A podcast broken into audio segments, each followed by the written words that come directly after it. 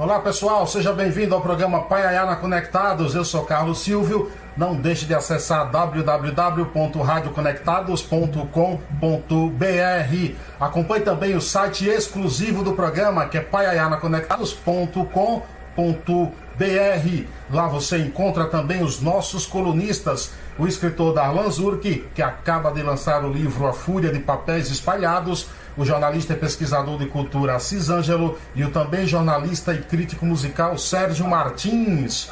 Hoje está aqui um. Faço questão de trazer aqui um provocador que eu confesso conheci em 2005, quando comprei um livro dele. Ele é jornalista, cartunista, empreendedor, radialista também, você pensa que não? Um contador de história, palestrante irreverente e provocador. Escritor, já publicou nove livros, entre eles O Meu Everest e Brasileiros Pocotó, reflexões sobre a mediocridade que assola o país. Tem especialização em marketing pela Fundação Getúlio Vargas e Universidade de Michigan. Já são mais de mil palestras inspiradoras e, como disse, provocativas. Ele é um multimídia, um multiplataforma ou multitemático, como queira. Luciano Pires, seja bem-vindo, que honra recebê-lo. Cara, que maravilha. Eu tô, eu tô me mexendo todo aqui, porque enquanto você falava, eu tava disparando para minha rede aqui. Tô, tô ao vivo, moçada. Vamos lá, vamos lá assistir, né? Cara, eu que agradeço, viu? Muito obrigado pelo convite aí. Eu tive dando uma olhada no teu canal e eu vi que você só fala com gente importante, então você me convidou, isso é um elogio, né? Então, obrigado pela, pela oportunidade aqui. Vamos trocar uma ideia muito legal aí. Todas, todas as pessoas são importantes, tem algo a falar sempre. E aqui, de um lado de cá, um cara vindo lá da Bahia disposto a aprender com todos que passam por aqui. Eu falei vindo lá da Bahia e você, você é de onde? Você nasceu onde, Luciano? Sou de Bauru, interior de São Paulo. Bauru, uma cidade, é, uma cidade a 300, 300, 300 quilômetros aqui da capital de São Paulo. Uma cidade grande no interior. Fiquei lá até meus 18 anos e com 18 anos eu vim para Captar para estudar comunicação, tirar meu diploma e virar um grande cartunista e escritor brasileiros brasileiro, né? E eu descobri em uma semana que eu ia morrer de fome. Aí eu tive que Mas dar um jeito. Você né? era um menino que sabia desenhar bem? Já sabia. Eu sou cartunista desde que eu me conheço por gente, né? E eu achei que eu ia seguir esse caminho. E, e vim sério, sabe? Vim para ser mesmo. Eu sou de uma geração. É a geração do Caruso, Chico Caruso, aquela turma toda lá, né? Sim. É a geração que veio logo depois do, do, da turma do Pasquim, lá do Enfio, aquela turma toda, né? Só que eu não, não, eu não segui adiante, não. Eu, eu, eu achei um outro caminho, né? Eu fui, acabei, acabei indo parar como executivo de indústria. Entrei no ramo de autopeças aí, numa baita multinacional, naquelas de só arrumar um emprego para dar um jeitinho na minha vida, até eu me, eu, eu, me acostumar, me enquadrar direitinho. Vai levar uns dois, três anos, aí eu largo tudo e vou criar minha própria empresa como cartunista, né? E esse projeto, que era para durar quatro anos, durou 26, cara. Então eu fiz uma carreira gigante dentro da, da, da, de uma corporação multinacional de autopeças e só fui sair de lá aos 52 anos para retomar aquele sonho de moleque lá de Bauru e trabalhar com aquilo que eu gostava de fazer, que era o cartoon, a escrita e tudo mais, né? Agora, você, disse que entrou, você disse que entrou lá para ficar quatro anos, acabou ficando 26 e saiu aos 52. E aí eu te pergunto, como é que é essa decisão, então, depois de uma vida inteira dentro, dentro do mundo como executivo, do, do mundo corporativo, é, você resolve tomar essa decisão? Como é que é? O que é que passa na tua cabeça? Quanto tempo leva até você se decidir? Ah, a transição toda durou oito anos, né? E foi do momento em que eu tomei a decisão que eu ia sair, até sair da empresa, levou uns oito anos.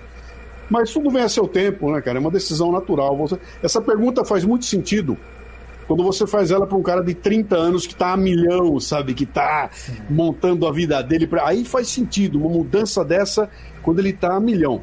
Eu estava com 52 anos, cara, uma carreira de 26 anos na empresa, como diretor, né? Uh... E aos 52 anos você está com o saco na lua, cara. Você não aguenta mais aquela comédia corporativa, você não aguenta mais entrar numa reunião e ter que ouvir um idiota falando bobagem, você vendo o teu tempo de vida indo embora, você sabendo que por mais que você se mate de trabalhar, é o teu limite é aquele, né, cara? E quando eu parei, que eu terminei na empresa, eu tinha duas opções. Eu pegava o meu currículo, ia procurar um outro emprego numa outra empresa legal, com baita currículo, onde eu ia de novo, ter que começar tudo outra vez, ou eu mergulhava na aventura de me tornar um empreendedor brasileiro com todos os riscos que tem você ser um empreendedor no Brasil, especialmente na área que eu estava entrando, né? Que era essa área de criação de conteúdo e tudo mais, né? Mas a minha vida foi sempre assim, cara. Se você me der dois caminhos, eu pergunto qual é o mais difícil, eu vou nele, né? E ali foi, foi muito natural, cara. Foi muito natural. Eu falei, não, já que eu vou agora me esforçar de montão, eu não vou recomeçar, ter que provar para os outros que eu sou que eu sou bom, eu vou tocar meu próprio negócio. Assim, se eu fizer uma bobagem, uh, uh, é para mim que eu vou prestar conta, entendeu? Se eu for bem, é para mim que eu vou prestar conta, e aos 52 anos eu me dei o luxo de, de tomar a decisão. Do ponto de vista é, prático da decisão, estava tudo, foi muito simples fazer, né? Do ponto de vista financeiro, sabe, da segurança, aí é uma outra conversa, porque aí é um, é um mundo completamente é, é, é diferente. Ficou tudo muito mais é, é, inseguro de lá para cá, né? Desde que eu saí em 2008. De 2008 para cá, eu não aumentei um real no meu patrimônio, pelo contrário, ele diminuiu, né? Eu não ganho hoje tanto quanto eu ganhava naquela época, né? É, é, não, não, tenho, não tenho nem de, nem de longe a, a a segurança que eu tinha é, é tudo muito mais, ainda mais no Brasil, né? Mas você pergunta para mim se eu troco, eu não troco, não. Você já era um cara provocador no sentido intelectual da pergunta? Então, é, é, eu era um cartunista, né? Cartunista desde os 16, 17 anos de idade.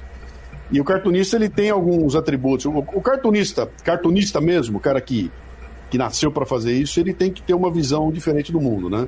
No, no mundo do cartunista, o passarinho fala, a mesa anda, tudo é possível e ele tem que ter dentro dele inato uma irreverência.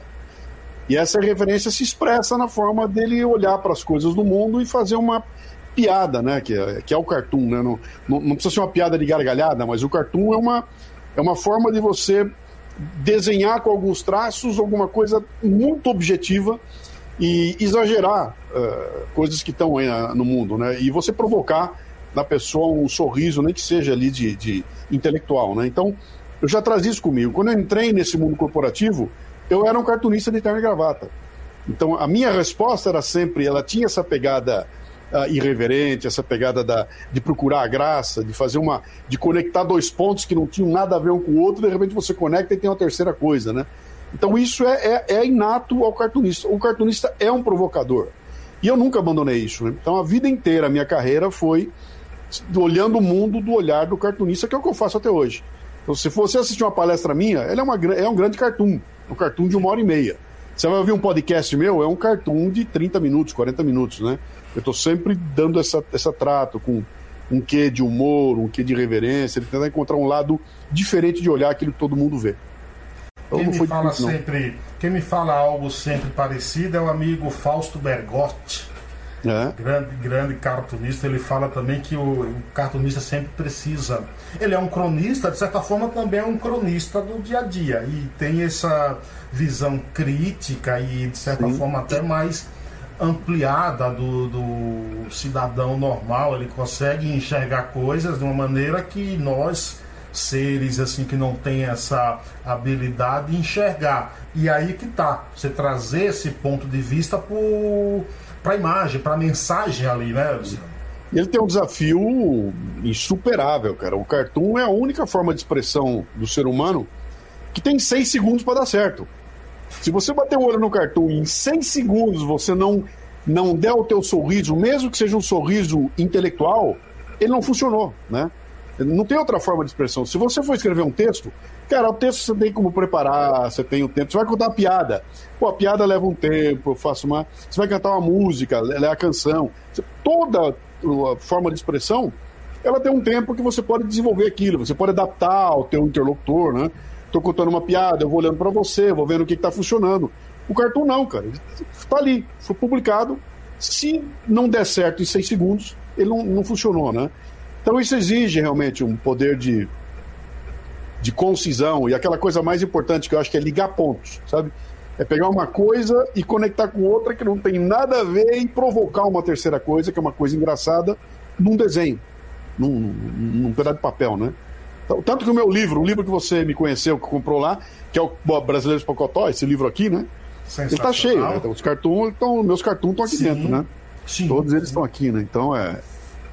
E, foram, você, foram coisas... e você começa, inclusive, ali falando de, de ninguém mais, ninguém menos que Stanislau, Stanislau Ponte Preta, né? É, isso aí, porque no Brasileiros Pocotó a, a inspiração foi uh, o Stanislau Ponte Preta, né? Que ele vinha com. com ele, ele, vinha batendo nessa, nessa história do, do absurdo, né? De, de como a gente se acostumou com o absurdo, como a gente olha para as loucuras do dia a dia e incorpora aquilo. Ele, ele criou, era o festival, o FEBEAPA, né? Isso. Festival das Besteiras que assola o país. Isso virou uma série de livros dele e foi inspirado nisso que eu vim fazer o Brasileiro de Pocotó. É, inclusive, tem uma frase sua que você disse: sou um cartunista. Enxergo o mundo de uma forma irreverente e uso esse atributo para expor situações ridículas com as quais nos acostumamos. Eu Sim emendo. Tem uma música de, de, da Legião Urbana de Renato Russo, que está no último disco, A Tempestade, que foi lançado um mês antes de, de morrer, que é uma certa despedida de Renato Russo. Ele acho que sabia, entre aspas, que tá, tá, estava ali no fim da vida, quando ele diz: é, é, gostaria de ser como os outros e rir das desgraças da vida. É, eu te pergunto, nos acostumamos muito com a, as tragédias e esquecemos até de brincar, de nos divertir ou rir de forma irônica? É, a gente, na verdade, o brasileiro ele tem um atributo interessante aí que ele, ele transforma qualquer coisa em, em graça, né? Eu tenho até uma palestra que eu faço da, sobre inovação que eu boto uma foto lá, né? Eu boto um casal numa ilha paradisíaca, numa, na, na, dentro do mar, com uma mesa, um garçom servindo um café da manhã maravilhoso e os três sérios, né? Deve ser um casal alemão, absolutamente sério. E do lado eu boto os brasileiros numa enchente que pegou a cidade, cara, tudo arrebentado. Os caras botaram uma boia, botaram quatro cervejas em cima, uma carninha e tá todo mundo rindo. Então, no meio da tragédia, os caras estão rindo, né? Esse espírito de você sublimar a tragédia é um recurso para você não ficar louco, né, cara? Pra você não ficar amargo, né? Pra você não ficar não virar um Afeganistão dominado pelos, pelos talibãs. Né? Então, a gente faz isso muito. O brasileiro tem muito esse espírito né? de, de, de rir sabe, da, da, da, própria tragédia, né? Eu chamo isso de brasiliência, é o nome que eu dei, eu peguei oh, resiliência, né, e botei, chamo de brasiliência, que ele fala, sabe por que, que o Brasil não vai quebrar nunca? Porque ele consegue fazer isso. Quando todo mundo diz que vai dar errado, que tá um horror, que acabou, a gente sai com uma história qualquer e dá um nó na cabeça das pessoas, né? Porque tudo apontava para o desastre e aí o desastre não acontece, ninguém entende o porquê, mas, cara, basta olhar a forma como a gente atua, né? Isso tem um custo, cara. Custa caro para nós, viu? Custa muito caro. Se a gente fosse, eu não vou dizer mais sério, mas se a gente tivesse um espírito um pouco mais é, na seriedade, a gente teria dado um jeito nesse país aqui há muito tempo, né? Como a gente releva muito, e a hora que você bota a gente num. escanteia, a gente não sai agredindo, a gente faz uma piada, né? Na hora que você me escanteia, eu faço uma piada, todo mundo dá risada e vai embora. Tem outros, outros povos que quando você escanteia, o cara vem para cima, com o dente pra, amostra, né? E eles a, atacam e, e, e, quebram tudo, né? E a gente faz uma piada, né? Então, é, de, de um lado, isso é muito legal, né? Porque mostra que a gente tem esse espírito todo, faz a gente resistia à pancada que já teriam quebrado outros aí há, bastante tempo. Mas, pelo outro lado, ele é muito ruim, né? custa muito caro, cara. É, é duro ser brasileiro, bicho. Custa você, caro ser brasileiro, né? Você já foi cancelado, eu vi na, na, eu vi na, na, na sua última live, porque eu, eu comecei em março de 2020 fazendo essas entrevistas via Instagram. Quando estava me aproximando das 250, o Instagram resolveu me bloquear. Ele não deixa muito tempo na, na live, derrube, eu perco tudo aquilo. Por isso que eu migrei para o YouTube. Você está sofrendo disso também? Ou... Ah, cara, eu tenho, eu tenho história de cancelamento aí de muito tempo, né? Quando não chamava cancelamento ainda, né? Quando era outra coisa, né? Mas eu nunca me acertei com rede social, cara. Nunca, nunca, nunca, nunca, nunca consegui uh, voar em rede social. Então eu tenho Pô, os caras que entram, para que conteúdo maravilhoso, mas não tem, não tem visita, não tem like, não tem view, não tem nada, cara. Eu faço um esforço aí com YouTube, por exemplo, cara. Eu, pô, eu produzo que nem um alucinado no YouTube, né? Mas não acontece nada, não tem view, não tem nada, nunca decola. Outro dia, o meu Twitter, depois de muito tempo, eu consegui chegar em 15 mil seguidores no Twitter. Aí fiz um post, cara, que maravilha! Cheguei em 15 mil. No dia seguinte, estava em 14 de 100. eu perdi 900 de um dia para o outro, né? Não cresce, não vai. Eu não, eu, eu, não, não é perseguição, cara. É que o tipo de, de conteúdo que eu faço, a maneira como eu me comporto, tudo, ela não, ele não atrai as pessoas, né? E, e, o, e o Twitter, a rede social, não faz nenhum esforço, né? Pô, entra no Twitter aí, clica, aliás, no YouTube, clica ali em cima para ver o que, que tá quente, né? O que tá subindo, quais são os vídeos que estão subindo, aquilo é um, aquilo é um inferno, cara. Aquilo é, um, é horrível, aquilo é pavoroso. Você só vê bobajada, treta e baixaria, né? A coisa mais séria e tudo não vai, não roda, né? Você, então, esse, é... Isso aí você trata já no seu livro. No seu livro Brasileiros no, no, você, você trata exatamente disso. Que foi escrito antes das redes sociais Antes das né? redes sociais. Você é um cara visionário, você é um cara visionário, entendeu? É, inclusive, você está falando em conteúdo, outro dia me perguntaram se eu, entre, entre entrevistar um cara pop que não tem muito conteúdo, é, mas dá milhões de, de, de, audiência, e entre alguns que eu já entrevistei, como Loyola Brandão, Júlio Medalha, Zé Hamilton Ribeiro, eu falei, não, eu prefiro o conteúdo de quem não dá muita audiência. E você estava, inclusive, falando disso exatamente na, na, sua, live, na sua live é, essa semana com Adalberto, viu? Eu vou, entrev vou, entrevistar semana que vem também. Grande, figura, grande.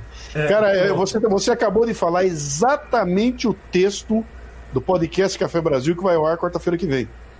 Eu falo exatamente isso. Eu falo, cara, eu, explico, eu falo do Leadercast. O Leadercast é um podcast que eu faço de, de conversa, conversa com pessoas. O que nós estamos fazendo aqui, né? Sim. E eu criei esse em 2015, eu fiz esse podcast, né?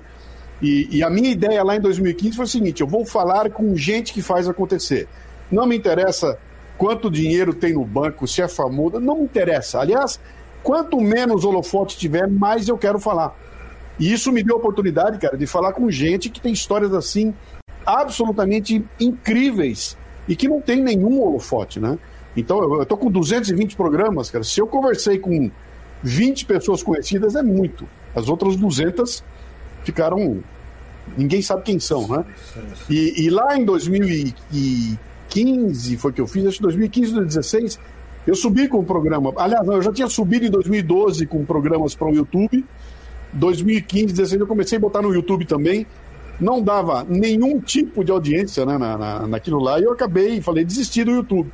Hoje, é, só tem isso no YouTube, né? Gente conversando e chamando de podcast aquilo, né?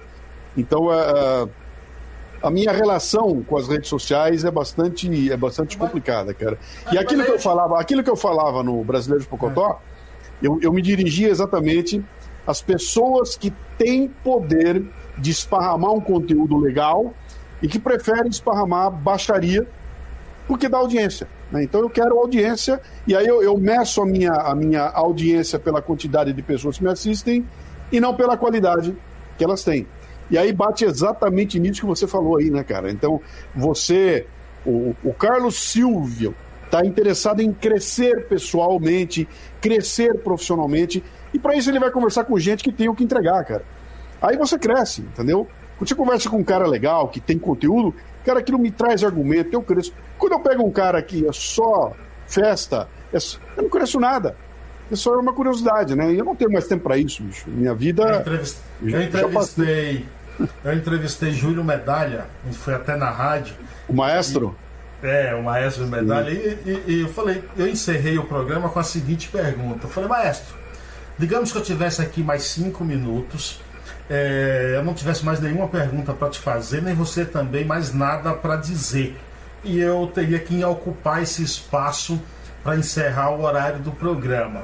O que você escolheria? Que eu colocasse uma música do Luan Santana, uma música da Anitta, ou então deixasse esse tempo em silêncio? Aí ele respondeu: Nesse caso, o silêncio é nobre.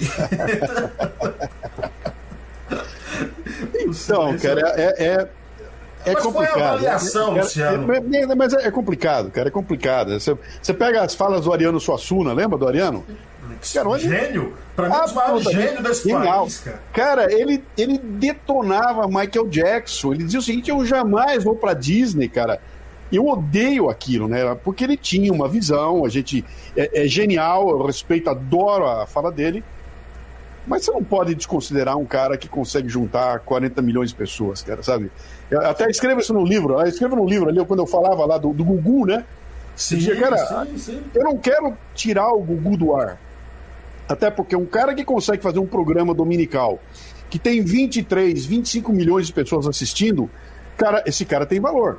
Alguma coisa ele faz para atrair esse povo. Então nós temos que olhar o que está acontecendo ali e não é eliminar, mas é como é que eu agrego conteúdo a esse cara que tem um talento de juntar 23 milhões de pessoas, né? Que é um trabalho diferente de você simplesmente dizer não gosto, não quero, não vou ver, né? Fala, peraí, o que, que esse cara, como é que esse cara atrai? Como é que um influencer atrai 11 milhões de pessoas para ver bobagem, cara. Vem cá, vamos usar esse poder dele para botar alguma coisa uh, interessante por aí, né? Uh, tem um pessoal esperto aí que já descobriu isso e está usando influências aí para questões políticas, mas, mas deixa para lá. Vamos. Agora, qual é a análise que você faz sobre a sociedade brasileira do tempo que você escreveu o Brasileiro Pocotó, uma época que ainda não tínhamos esse boom das redes sociais, ou não tinha as redes sociais ainda, nós evoluímos ou regredimos intelectualmente, culturalmente? Qual é a tua visão hoje? Então, cara, é, é, é complicado, né? Porque quando você fala em evolução, você está você tá estabelecendo um, um nível de comparação. Se eu comparar a sociedade brasileira intelectualmente com a sociedade de, de, de 1950, eu vou dizer que ela acabou, cara, que ela foi destruída, porque a molecada saía da escola nos anos 50 sabendo falar latim, sabendo francês, lendo clássicos, sabe? Saía lá com leitura de clássicos, né? Era, tinha, era um outro tipo de, de conteúdo que tinha lá. Quando eu comparo com a molecada que sai da escola hoje, dá, dá medo. Então, quando você olha sobre isso, você fala, cara, intelectualmente nós viramos pó, foi reduzido a pó, acabou a, a, a sabe, a, cultura, a alta cultura, aquele conceito do belo, sabe, acabou, né? Acabou. Se você comparar uh, os anos 70, cara, até outro dia eu falei numa live que eu falei, cara, e, e eu sou de uma época em que você punha no ar um show com Elis Regina chamado Falso Brilhante. Esse show tinha um impacto tão grande na sociedade que ele mudava as coisas, cara. Você lançava um disco do Belchior, é, como o primeiro, o, o, Alucinação, aquele disco tinha um impacto cultural, cara, que é uma coisa brutal nos anos 70, né? Mudava o, que comportamento, que... né? Mudava comportamento. E com uma música, cara. Com uma música você mudava o comportamento. Com uma peça de teatro você mudava o comportamento. Com um filme você mudava o comportamento, né? O que, que tem assim hoje? Fala para mim aí, qual é o filme que muda o comportamento? Qual é a peça de teatro? Teatro? O que, que é teatro? Né? Onde foi parar o teatro, né? Então, do ponto de vista, se for uma comparação assim, você vai chegar à conclusão que a gente realmente acabou uh, intelectualmente, né? E aí tem o outro lado, cara que nós somos uma geração muito mais esperta do que a nossa era, cara. Um moleque de 10 anos de idade hoje, comparado comigo quando eu tinha 10 anos de idade, eu, eu, eu comparado te... os dois, eu cara, esse moleque era eu, eu com 18. Ô, Luciano, eu vou te confessar uma coisa: meu filho tem, tem 12 anos. É. Outro dia eu estava editando um vídeo no aplicativo aqui, eu perguntei para ele como é que deixar, tirava o, o, o, o som dele. Essa aqui talvez seja a primeira geração em que neto ensina avô. Os netos estão ensinando os avós, entendeu? Então, não é, não é uma coisa assim é, é, fácil de você fazer uma análise, né? Eu até brinco dizendo o seguinte: essa garotada toda tem atributos que eu não consigo ter. Eles conseguem lidar com a informação, eles conseguem lidar de uma forma que eu não consigo. Meu cérebro não consegue processar na velocidade que eles conseguem, né? Então, uh, se por um lado eles vivem aquela modernidade líquida lá do Bauman, né? É tudo para agora, eu preciso imediato, eu quero prazer imediato, não vou deixar nada para depois. Se eu não gostar, eu corto agora. Começar a namorar, a menina fala uma coisa, não, rompo na mesma hora. Não vou casar pro resto da vida, não vou trabalhar durante 25 anos, eu não quero comprar coisa nenhuma, eu quero curtir. Tem toda essa, essa posição que talvez seja o que essa sociedade exige. E eu não posso ficar metendo a boca nessa molecada, porque quem criou eles fui eu. Sim. Entendeu? Então, quando eu chego você e falo o seguinte: olha, essa garotada tem uma consciência uh, ecológica muito superior àquela que eu tinha quando eu tinha a idade deles, né? Quem é que fez isso com eles? Fui eu. Foi a minha geração que incutiu nessa garotada essa consciência ecológica, né? Por outro lado, tem coisas que eu mimei demais essa molecada e eles não conseguem superar uma, uma contrariedade, como eu superava na minha época, cara. Né? Comigo não tinha tempo quente, cara. Pô, sabe, vamos lá, cara, não deu certo, vou de novo. Ah, teve bullying, teve bullying sim, cara, me encheram o saco, não fiquei chorando por causa disso, eu fui enfrentar o bullying, né? Então, tem, tem, são coisas totalmente diferentes e épocas diferentes, com o uso da tecnologia, o impacto da tecnologia totalmente diferente. Então, eu acho que é impossível fazer uma comparação é, é, é, genérica para isso aí, sabe? Ah, me incomoda? Claro que me incomoda. Me incomoda demais eu publicar um texto legal no Facebook e vi um comentário lá, ai que textão. Entendeu? Ai que textão, não leio textão. Não leio Cara, eu fico muito, fico muito incomodado agora, com beleza, isso. Beleza, agora, agora quando você diz ah, isso te incomoda, não tem cliques no YouTube, não tem audiência. Mas, por exemplo, quando você recebe o retorno de uma professora lá de, de Cáceres no Mato Grosso, usando ah, o teu trabalho, te dando esse retorno, como é que você se sente? Cara, é, é, isso que. É, essa é a paga. Entendeu? E isso tem a ver com a idade que eu tô. Se eu tivesse 30 anos de idade, eu ia olhar para isso, talvez eu ficasse deslumbrado e falasse: bom, tudo bem, eu adorei o tapinha nas costas, mas eu quero audiência. Entendeu? Com 30 anos de idade, eu talvez pensasse assim. Sim. Com 65, cara, isso aí é. Isso é demonstração de que fica um legado, sabe? Esse é o ponto que você fala, cara, eu, o meu trabalho não é vender autopeças. Sabe, meu trabalho não é vender um livro.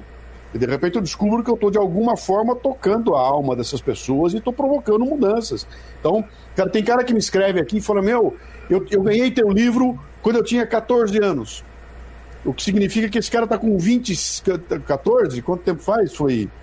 Está quase 20 anos esse livro aqui. Esse, cara está quase 30 anos. Ele me acompanha há 30 anos, ele me escuta, há, sabe, há 20 anos, né? Cara, isso é fantástico, né? É por isso que eu digo, quando você começa, quando você é um criador de conteúdo e tem o tipo de feedback que você passa pra gente, a primeira vez que o feedback chega, você toma uma consciência que você não tinha até então. Vou contar um caso interessantíssimo aqui. A minha filha começou a tá fazendo um trabalho, ela, ela virou designer de interiores, né? Então, 30 anos de idade, designer montou a empresa dela e começou a fazer design de interiores. E chamou aqui uma, uma, garota que encomendou para ela para fazer o design do apartamento da menina, né? E a menina veio aqui para assistir a apresentação do projeto. E ela deixou uma câmera filmando.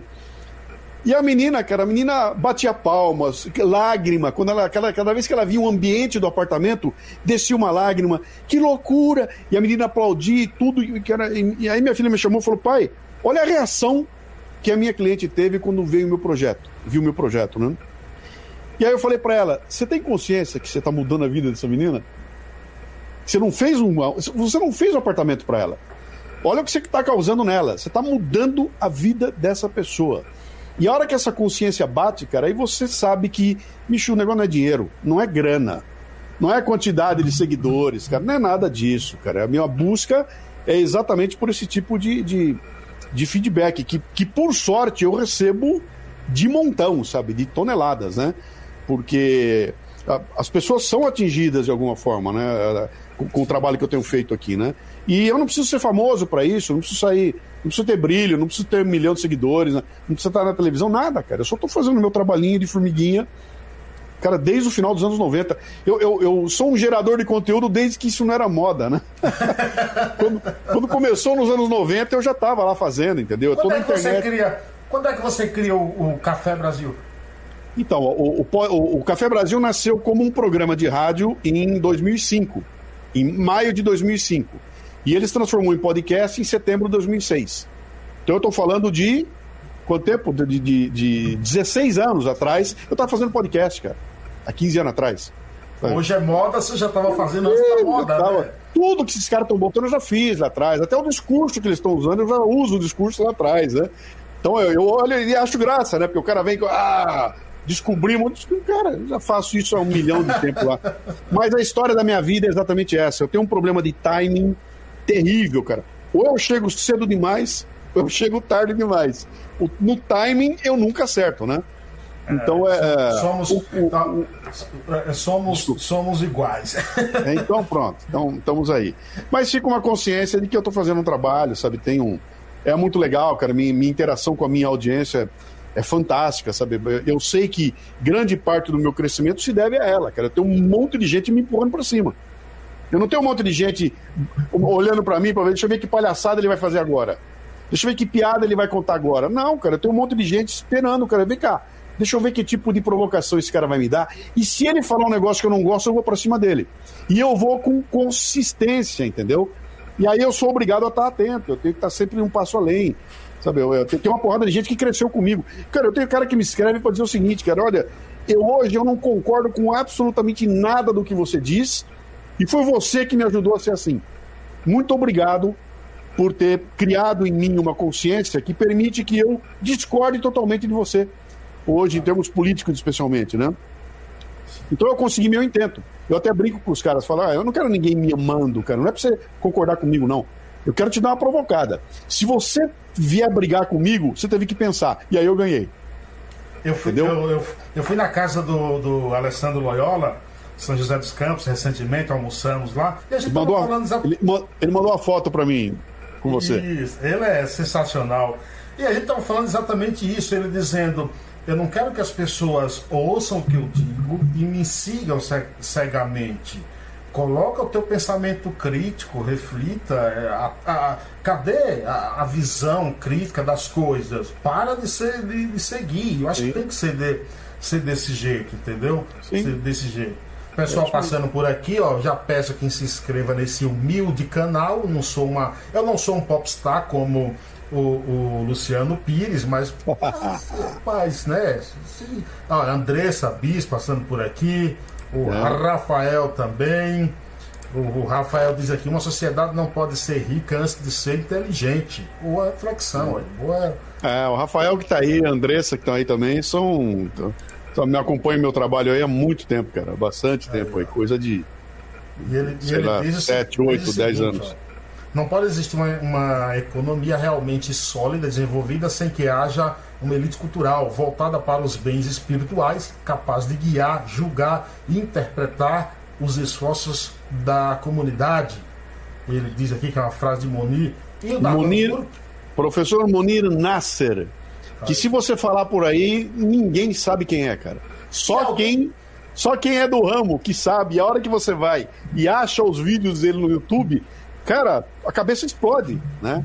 É o Munir Nasser, que tá aí, cara. Tá, tá um trabalho uh, fantástico. Pena que morreu cedo demais, né? Mas gente como ele tem um monte nos seus próprios nichos fazendo um trabalho de, de, de formiguinha. Se você falar quem é Ariano Suassuna para muita gente, não se é. Hoje não mais, não, hoje não mais, cara. Cara, eu, eu tenho visto aqui, ó, eu, de vez em quando eu bato, eu, eu, vejo alguns podcasts aqui e eu fico horrorizado. Falei, os caras não pegam nenhuma referência. Nenhuma referência. Se você tiver alguma referência voltada à cultura brasileira, que seja dos anos 60, 70, eles não tem nenhuma. A referência ela é só, tem que ser pop. É referência pop, é referência de Marvel, referência de, de, de cultura pop, de, de, de do, do, dos desenhos animados e coisa assim. Isso eles têm. Mas a referência de gente que impactou na cultura, os caras não conseguem ter, cara. Outro dia eu peguei lá os caras discutindo e, eu, eu, e o sujeito falando lá da, contando um caso, né, do Doca Street, que matou a Ângela Diniz, e ele não lembrava do nome da Ângela Diniz, e o, o, entrevistador não tinha a menor ideia de quem o cara estava falando, né, cara? E, é um, e é, um, é um momento da história do Brasil que muda a justiça brasileira, cara. É uma história, assim, fenomenal, que muda a justiça brasileira, e a referência se perdeu, né? Então, por que, que é importante saber disso, né? Porque quando você tem essas raízes, cara, quando você sabe, quando você descobre de onde veio, você entende o porquê. Entendeu? Sim. sim. Eu, eu, sei de onde veio. E eu até brinco com os caras, falo, cara, toda a discussão que você está tendo hoje em dia, um grego já teve há 3 mil anos atrás, cara. Teve um grego falando a respeito, teve um grego escrevendo a respeito. Os caras já discutiram isso profundamente. E você está aí de boca aberta achando que descobriu a humanidade, cara. Para de perder tempo, vai lá no grego e tenta ir dele para cima. Sabe? Vá a partir dele, aprenda lá e, e, e siga adiante. Mas, cara, isso exige. Você vai ter que ler um livro, cara. Que horror ler um livro, é, né? É. Vai, ter que ver, vai ter que ver um vídeo com um cara falando coisa difícil, como dói, esse tipo de coisa, né? Eu perguntei, uma, raso, vez, eu perguntei uma vez para um, um colega do Nordeste se ele sabia quem criou as machinhas juninas e ele não sabia. Foi Assis Valente que criou Sim. as machinhas juninas. Eu, eu vi uma apresentação num programa musical da Globo, The Voice, do Bilinho Blanco. E eu fiquei espantado, cara, com os jurados que não sabiam quem foi Billy Blanco. Billy Blanco, pai, o pai dele. Eu convidei o Bilinho Blanco para uma entrevista, tá, inclusive aqui nesse canal no YouTube. E ele falou: rapaz, é impressionante, cara. Ele disse até: não me conhecer, tudo bem. Mas assim, não saber quem foi Billy Blanco, cara, num programa musical. Sim. Qual é a referência desses caras, cara? Então não, não dá, é, é, é, é, muito complicado, cara. E a gente vê essas as referências vão se esvaindo, né? Por isso, por isso que o Ariano ficava enlouquecido. É. Né? Por isso que ele ficava louco da vida, cara, porque ele estava assistindo as referências perdendo espaço para aquela coisa rápida no momento. Eu, eu, e, e, quando você começa a falar, esse povo vem enlouquecido, é o velho, saudosista. Falo, Cara, como é que eu posso ser chamado de saudosista? Eu estou falando, por exemplo, de uma banda como Beatles, que continua batendo recorde de vendas 40 anos depois de ter acabado. Não é, não é que a banda, depois que a banda acabou, ela não para de bater recorde de vendas. Aí vem os caras dizendo: olha aí, aquela band boy coreana tá, vendeu mais que os Beatles. Falou: meu, os Beatles vendem 40 anos depois de acabar. Então, não dá nem para comparar uma coisa com a outra, sabe? Não, não, não tem nível de comparação. E moldou, os Beatles moldaram a geração. E, cara, né? e quando você não tem. E quando você perde a referência, você, querendo não sei quem são, não sei do que você está falando. Quem é esse cara? Cara, esse é um cara que desbravou tudo lá atrás. Você pode falar essa bobajada hoje, porque teve um cara tomando porrada lá atrás, né? Eu fiz até um podcast chamado Transgressores, onde eu vou elencando uma, uma, uma série de brasileiros transgressores, e eu digo para os caras, ela fala o seguinte, cara, é muito legal você olhar hoje em dia, sabe, o sujeito pintar o cabelo de azul, tirar a roupa na rua, sair fazendo xixi em público, achando que com isso ele é um transgressor. E falou, cara, você quer ver o que é transgressor? E aí eu vou dando exemplo. Falei, transgressor é um cara que ele transgride botando a vida dele em risco. Ele não tem uma plateia defendendo ele. E não tem a plateia a favor, a plateia é contra ele. Esse cara pode morrer amanhã de manhã. E eu vou contar para vocês que. E aí eu vou mostrando um por um dos brasileiros, né? Falando, cara, dá uma olhada. Não, não, não, não, não fui qualificar, tá? Não me interessava se o cara era, era bandido ou mocinho. Eu fui mostrando os caras. Eu pego. Transgressão é a Leila Diniz grávida de biquíni na praia, em 1960, cara. É. Isso é transgressão. Uma mulher hoje mostrando o seio na praia, tem, já foi feito isso. Né? Entendeu? Então, quando você não tem a referência, você vai se achar. Né? Pô, eu tô fazendo. Alguém já fez lá atrás. Alguém construiu isso tudo. Por isso, viu, Silvio, que é, que é fundamental essa discussão que nós estamos tendo hoje em dia, dessa coisa da liberdade de expressão, sabe? De você claro. brigar bravamente para não deixar que seja suprimido nenhum milímetro da tua liberdade de expressão. Cara, teve cara se ferrando, teve cara morrendo pra gente poder estar tá fazendo o que nós estamos fazendo hoje, né? E tem gente achando que tá, tá tudo certo, cara. Cala a boca do Silvio aí, ele tá falando um negócio que eu não gosto. Pode prender ele. Pode prender porque ele, ele não tá falando. Né? Então, você Prenderam não consegue gente nem... hoje. Prenderam gente hoje. Então, você, não, você nem dá valor a isso, cara. Não, os caras não dão valor a isso, né? Porque perderam completamente a, a, a, referência. Por isso que é importante manter essas coisas, cara. Mas é, é muito difícil você falar isso para uma sociedade que tem pressa. Mas não vamos, tem, mas, não vamos des... mas não vamos desistir. Assim como o escritor Darlan Zurk, que acabou de lançar o livro A Fúria de Papéis Espalhados, um amigo conterrâneo da Bahia, ele diz Boa noite, senhores. Senhores não, né? Eu só tenho 21 anos, né? Ótima live, diz ele. Luciano Pires, você enquadraria os seus livros em que? Crítica, autoajuda, autoficção? Não, autoficção não é. Nenhum deles é, é, é, ficção. Não tem nem nada de ficção em nenhum deles. Eu estou indo para o meu décimo livro agora e todos são. tem a ver com a realidade que está aqui, né? Autoajuda, cara, o que, que é autoajuda? Eu não sei o que, que é autoajuda. Se for autoajuda babaca, aquela história toda do o, o sol brilha de manhã, né? Ele não é. Mas se for uma autoajuda de você ler alguma coisa lá que pega e te abre um caminho, e você, pô, vou tomar uma. Vou tomar alguma providência a respeito, aí pode ser. E autoajuda não é ruim, cara. Tem um mercado bilionário e tem livros de autoajuda que são sensacionais, né? Que abrem para você caminho. E tem um monte de cara que vai ganhar dinheiro em cima disso que acabou destruindo o termo, né? Mas se eu tivesse que. Cara, eu, eu, eu, eu, eu classificaria a minha literatura do mesmo jeito que eu classifico minhas palestras. Elas são provocacionais. Né? É provocacionais. Ou você ama ou você odeia, né? Ou você fica puto com o que está vendo ou gosta muito daquilo que está vendo. Então, para mim é provocacional. Eu estou provocando e estou simplesmente é, é, registrando coisas que eu estou vendo e fazendo e dando uma cartonada, né? Claro, tirando um sarro, tirando um sarro em alguma coisa que eu estou vendo. É, a Andressa Bizes aqui, ó, 11 anos que vem acompanhando o Luciano Pires, é. já, deve, já deve ser presidente do fã-clube, entendeu? É, já foi, já foi uma época. Aí, o Vitor Maia diz aqui, boa noite, me inscrevi no canal, muito obrigado. É, cola no Luciano, excelente comunicador. Não sei quanto tempo estou acompanhando o Café Brasil, seis anos talvez. Muito bom, continue acompanhando, porque o Luciano é coisa boa, tem muito a nos dizer. Ô, Luciano, você acha que. É, você estava tocando esse tema aí do, do, do autoajuda, e de vez em quando também aparecem algumas lives, algumas coisas, o pessoal temos que refletir, temos que fazer uma reflexão. Mas parece que não está ficando só nessa temos que fazer uma reflexão e falta ação? Ah, mas sempre faltou, né? A minha palestra mais famosa é do Everest. A palestra do meu Everest chama-se. E a parte que, que todo, ninguém esquece nela é o momento que eu falo, chega de iniciativa, precisamos de acabativa, né? Aí todo mundo, ah, já ouvi isso, sim, eu faço a palestra desde 2003. Eu comecei em 2002, eu fiz a primeira vez, e eu botei lá, chega de iniciativa, precisamos de acabativa. É, cara, tá bom, já ouvi muita isso, vamos para ação? Vamos fazer acontecer? Porque blá, blá, blá, é muito fácil, né? Papel, aceita o que você quiser. A questão toda é execução, e a gente peca muito, né? Em todas as esferas, cara. A gente espera, peca na esfera pessoal, na profissional, na política, na social. É muita conversa e pouca coisa acontecendo, né? Então acho que falta sim, falta capacidade de execução.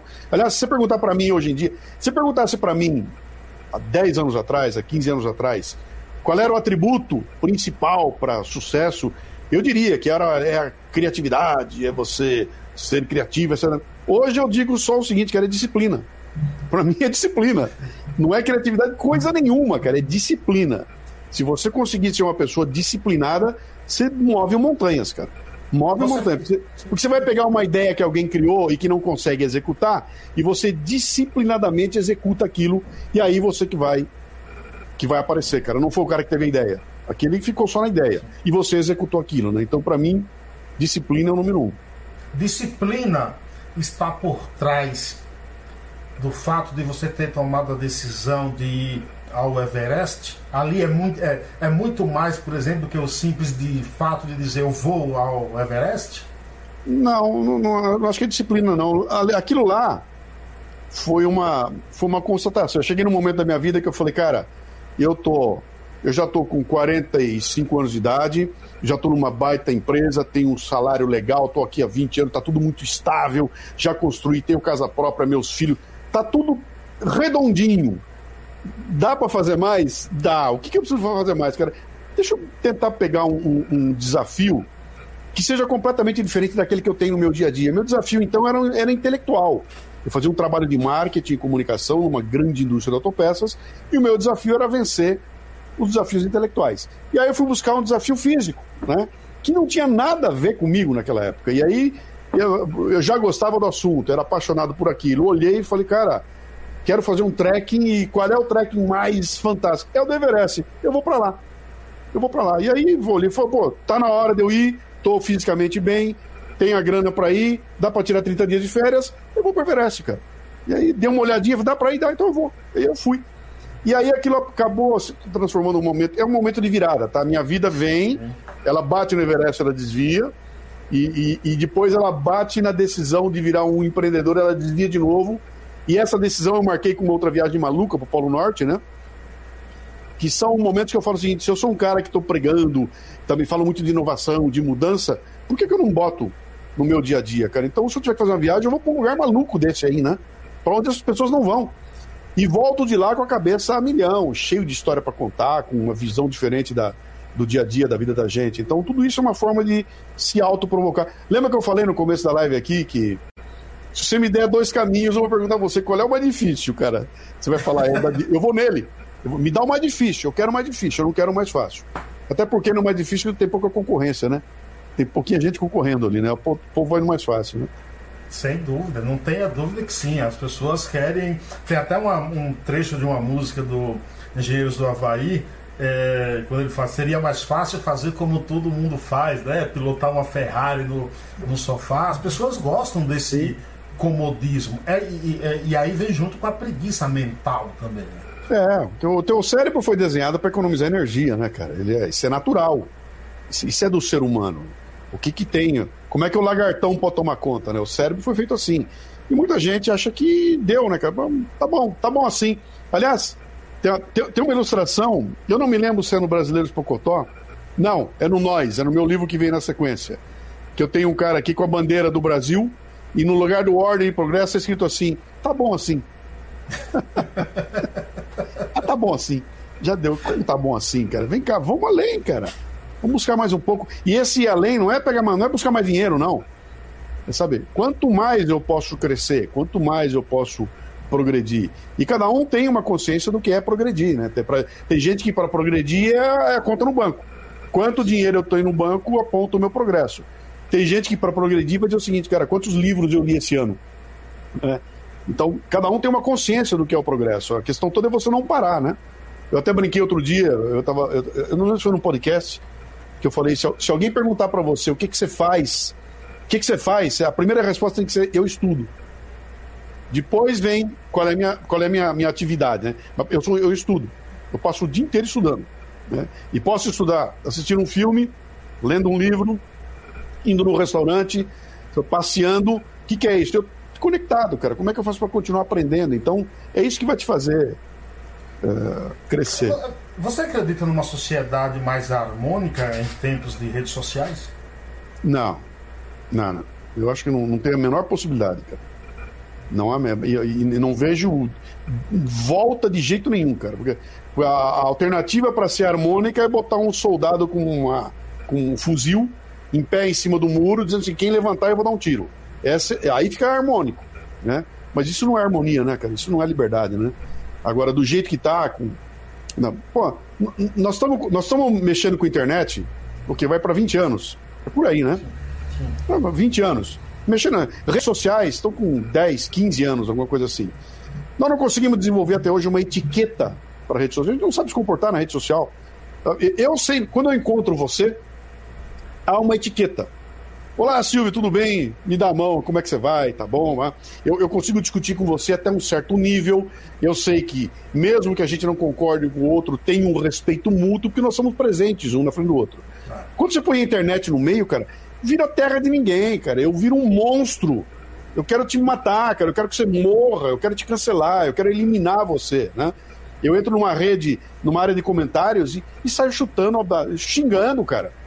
Ah, não é que Silvio não concorda com a tua ideia, não. Ó, ô Silvio, seu idiota, eu não concordo com a sua ideia, seu burro. Entendeu? E, e eu não vejo volta nisso, não tem como voltar. Você não tem como educar o povo todo para isso. Então eu acho que o caminho é, é, é ampliação desses conflitos. Né? Uh, como é que mudaria isso? Tem que mudar com uma. A sociedade brasileira é adolescente. Ela ainda é um adolescente. Ela não, ela não sofreu em momento algum, cara. Não teve guerra, não teve nada. Não teve, não teve um momento aqui em que a, a, a gente se unisse como uma nação contra um mal, sabe, que nos, que nos ensinasse, que, que mostrasse pra gente o valor que essas pequenas coisas têm. Você pega uma Europa lá, cara, que passou fome na guerra, teve... esses caras têm outra consciência de consumo, sabe? É outro mundo, completamente diferente. O Brasil não, sobra tudo.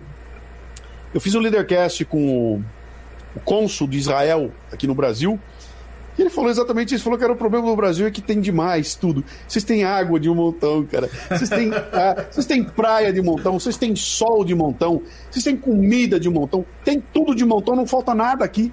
E quando não falta nada, você não é obrigado a lutar, lutar por essas coisas, né?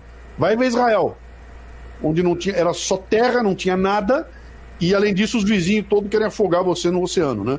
Você tem que se virar para construir. A gente nunca viveu isso. Né? Tá tudo muito. Tanto que eu vou voltar para aquela discussão que eu falei com você, essa, essa coisa da liberdade que nós temos hoje aqui, cara. Nós não sentimos falta dela. A gente foi criado livre. Sabe? Com todas as limitações. Cara, ninguém nunca chegou você falou, não pode ir em tal lugar. Cala sua boca. Você não pode falar. Cara, nós passamos uma vida inteira livre, sabe? E agora, quando vem alguém e ameaça essa liberdade, como a gente nunca perdeu, Sim. É natural, eu, eu, eu, te dou um pouquinho dela se você me der uma garantia financeira, sanitária, tá? Eu até topo, né? Então, a, a, falta disso tudo faz com que a gente tenha esse comportamento é, adolescente, sabe?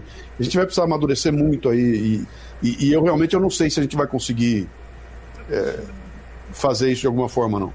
Você, é, todos nós somos seres políticos. Você, um provocador, um ser político provocador, não no sentido partidário. Mas aí eu te pergunto, você entraria na política partidária? Não, não. O que te afasta não. da política partidária? Ah, cara, a, a, a, consciência de que você consegue fazer muito pouco lá dentro, sabe? No, dentro do sistema, você consegue fazer muito pouca coisa lá, né?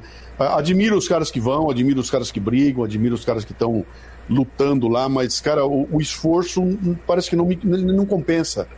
A, a, essa, o cenário político brasileiro, essa estrutura, ela está desenhada de tal forma que ela, ela, ela ataca. Qualquer um que chega lá disposto a fazer alguma coisa diferente é um, é um espinho que o sistema quer expelir, né?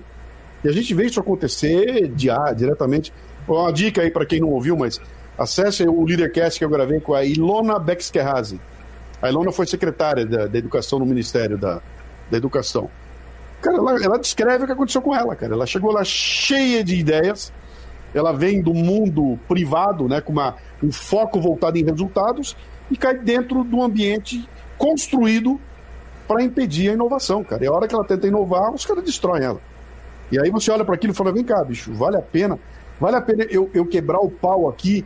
E, e o dia que eu saí, eu saí com processo no meu nome até o fim da minha vida, cara.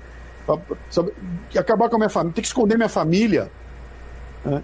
Cara, quanto é que você consegue produzir num ambiente como esse? Então é, é muito pouco, né? Eu, eu acho que não, não, o, resultado que você obtém não vale o esforço que você aplica ali.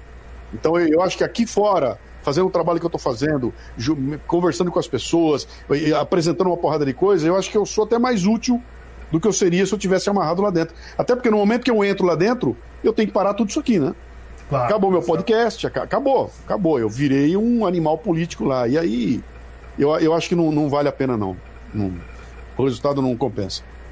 O Vitor Maia diz, mas não está faltando um entendimento de boas ideias, nem tanto harmonia, diria, mas algo mais parecido com o bom senso? Mas então, é, é cara, no fundo é harmonia, né? Porque o que acontece? Se, se o Silvio é, é, é, é, do outro partido, é do outro lado, se o Silvio faz parte da, do povo que eu considero o povo do mal, eu não vou aceitar nenhuma ideia dele, não importa o, o mérito da ideia. De onde veio a ideia? Até eu estava conversando com. Ontem com o Pioto, na live com o Pioto anteontem, né?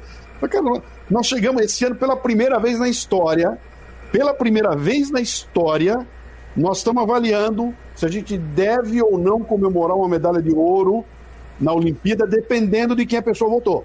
Então, pô, ganhou ouro, vamos comemorar? Não, peraí, em quem votou a pessoa? Porque dependendo de quem ela votou, eu comemoro o ouro. Cara, o que é isso se não a total O gesto, né? tem, tem, que tomar cuidado com o gesto na, comemora, na comemoração. Cara, isso é total desarmonia. Eu não aceito absolutamente nada porque você é do mal, entendeu? Então pode trazer boa ideia aí que eu vou desconsiderar. Nós estamos vendo isso acontecer agora. Então, processo das reformas, o que está acontecendo lá em Brasília, cara. Não tem nada sendo votado pelo mérito das coisas. É tudo votado pelo, pela questão política. Deixa eu ver se eu dou, se eu dou espaço para o fulano, se eu não dou. Sabe? Então, mérito, esqueça, cara. E eu, eu vou, e para isso eu vou usar de mentira. Eu uso a mentira, eu uso a falsidade, eu sacaneio você, eu puxo seu tapete, entendeu? Eu, eu, eu vou, eu vou me preparar para fazer a tua caveira com alguém, para impedir você de fazer acontecer, porque você é do mal. Então, mesmo que você tenha boa vontade, eu não permito. O que, que é isso senão a total desarmonia, né? A gente tá assim a sociedade, né? Ela tá no, no nível da. É a política burra, sabe? É a Sim. política partidária, ideológica. Isso não é à toa, isso foi construído, cara. Foi muito milimetricamente construído. E tá no, onde os caras queriam chegar. Chegou onde eles queriam.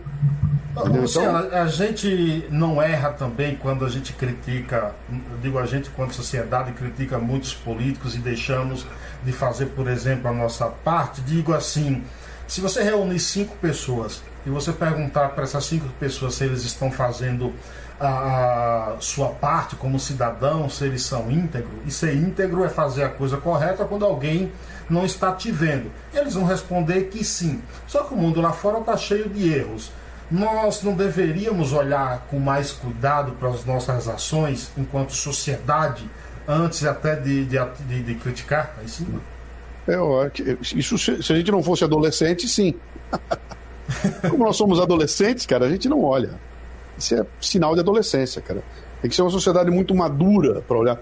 Teve um outro, um outro Leadercast que eu gravei, esqueci o nome dela agora, uma garota que tava, foi morar na Europa. Eu me lembro da Suécia, Suíça, alguma coisa, estava morando lá. Né? E ela contando a história, que ela caminhando na rua com o sapato desamarrado, o cadarço desamarrado. E veio um senhor, parou ela na rua, falou: por favor, seu cadarço está desamarrado aí, você amarre o cadarço, né? Uh, você vê ela contando essa história e a primeira ideia do brasileiro é pensar o seguinte: esse cara pediu para ela amarrar o cadarço porque ele está preocupado que ela possa cair e se machucar. Não. Na cabeça do cara é o seguinte: essa irresponsável vai se machucar e vai ocupar um espaço no serviço de saúde que eu pago e vai ocupar, e, e, pela irresponsabilidade dela, ela vai ocupar um espaço na sociedade que eu estou trabalhando para manter é, é, em harmonia, né?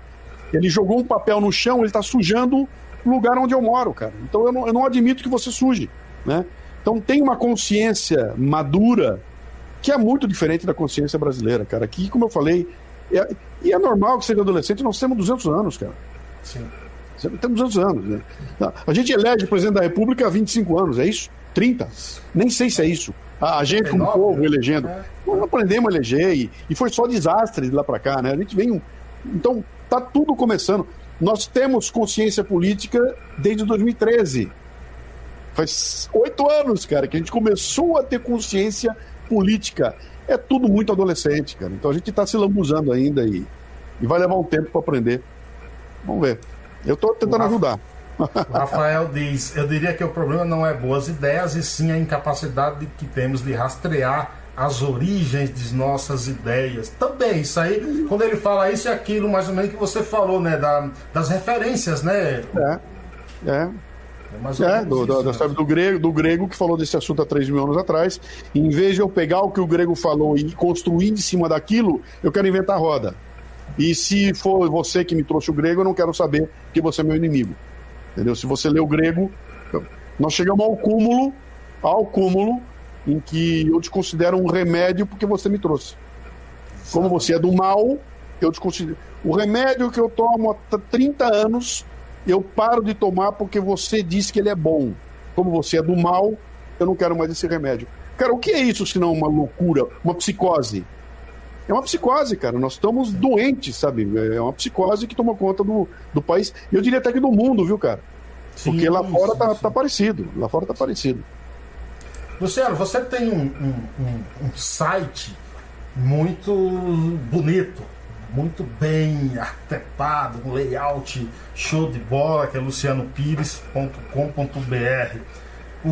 Para quem quiser adquirir os teus livros, estão todos disponíveis? É então, só no seu site? Eu tenho, onde encontra ou não encontra? A, o, a URL mais legal é, é, é a mundocafebrasil.com. Mundo, mundocafebrasil.com. Porque, cara, é tanta coisa que eu tenho publicada que se eu for contar aqui, eu vou te dar oito URLs e ninguém lembra. Então eu, eu, eu criei esse, mundocafebrasil.com. Você clica lá e lá tem uma árvore com todas as URLs. Então, lá leva para a loja. Tem a loja de camiseta, tem a loja de livro, tem as redes sociais, tem o site de palestra, tem o site de assinatura recorrente. É isso aí. Só não tem acento, não tem acento no E. É, é mundocafebrasil.com. É.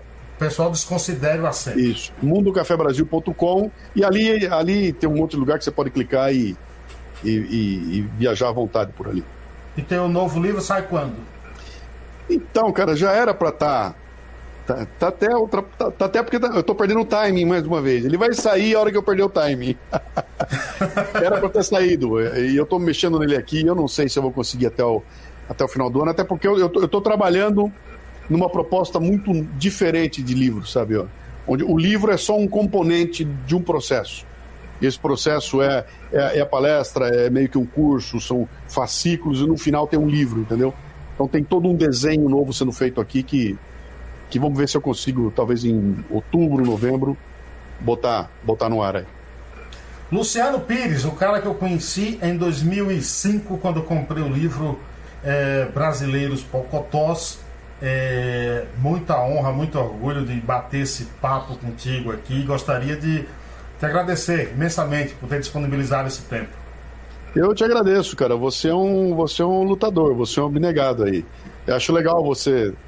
Uh, uh, mais do que abrir esse espaço, sabe? Você ir atrás e buscar pessoas que você sabe que podem trazer algum, algum tipo de conteúdo. Você, você, teu canal podia estar tá bombando aí se você estivesse entrevistando um, sabe, um treteiro da, do pedaço aí, algum. E falando trivialidades, podia estar tá bombando o canal, né? Mas você fez uma escolha lá atrás de trazer algum tipo de conteúdo que só quem foi mordido pelo bichinho aí, né? De, sabe, de trazer essa contribuição sabe o que é, né?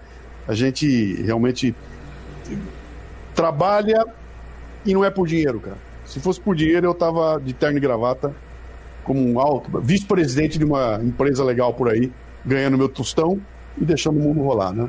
E eu resolvi me incomodar como você também, então parabéns, cara. Obrigado pelo convite aí. Eu tenho um. um eu citei Júlio Medalha no início e eu guardo até um, um videozinho que ele terminou o programa falando lá no, quando ele foi na rádio, que ele disse o seguinte: se em cada cidade tivesse um programa como esse, o mundo uhum. estaria livre dessa mediocridade. Então eu não preciso mais de nada, já guardo isso e eu continuarei fazendo isso para ver se a gente consegue atingir uma, duas pessoas, para ver se aquilo que, não o que eu digo, mas o que o convidado diz possa uhum. transformar, possa fazer com que quem ouviu aquilo ali reflita em alguma coisa e isso é muito importante, eu prezo por isso. Legal. Se, eu, se você me permitir recomendar, eu recomendo um podcast Café Brasil que eu fiz chamado Pedrinha no Lago. Pedra no Lago é o nome dele. Pedra e ele fala exatamente isso, sabe? Quando a gente joga a pedra no lago, e ela forma os círculos concêntricos que vão é, é impactando outras pessoas, aí o outro joga a pedrinha, assim você vai de um em um, a gente vai construindo um, uma sociedade melhor. Obrigado, viu, Luciano? Até uma próxima. Tamo junto. Grande Valeu, abraço. gente. Obrigado a todos. Se inscreva aí nesse canal aí e até a próxima. Vem mais entrevista por aí. Eu já convido para o dia 11 Vou fazer uma entrevista internacional com a jornalista investigativa angolana. Vai ser às 16 horas, horário do Brasil, 20 horas, horário de Angola. É uma mulher muito boa que sabe falar muito bem sobre jornalismo. Grande abraço, gente. Até a próxima. Pai Ayá conquistando o mundo. Do sertão um para o mundo. Tchau, tchau. Um abraço. Tchau, tchau. Até mais. Mais podcasts como este você encontra no site da Rádio Conectados, radioconectados.com.br ou no seu aplicativo de podcast favorito.